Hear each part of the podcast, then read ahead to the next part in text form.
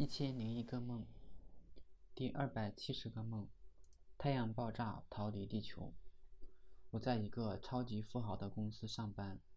有天新闻报道说，太阳即将变成超新星，爆炸产生的射线将摧毁整个太阳系，当然也包括地球。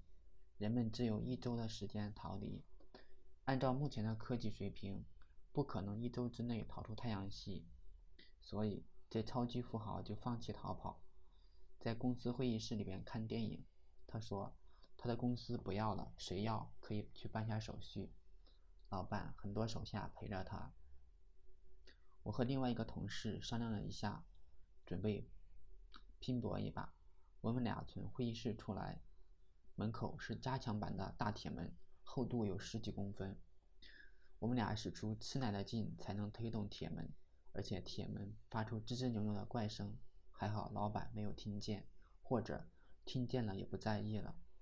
我们俩出门以后准备买最好的重型火箭，也不清楚能够逃多远。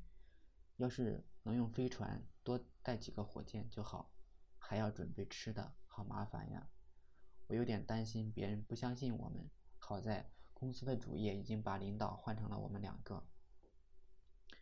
这大概是因为最近看了《太空堡垒》最后一集，安德森带领舰队飞向太阳。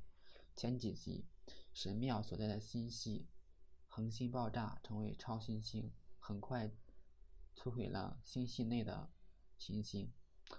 而舰队在行星爆炸的时候才离开，行星的一半变成了碎片，另外一半还是完好的，看起来非常的壮观凄美。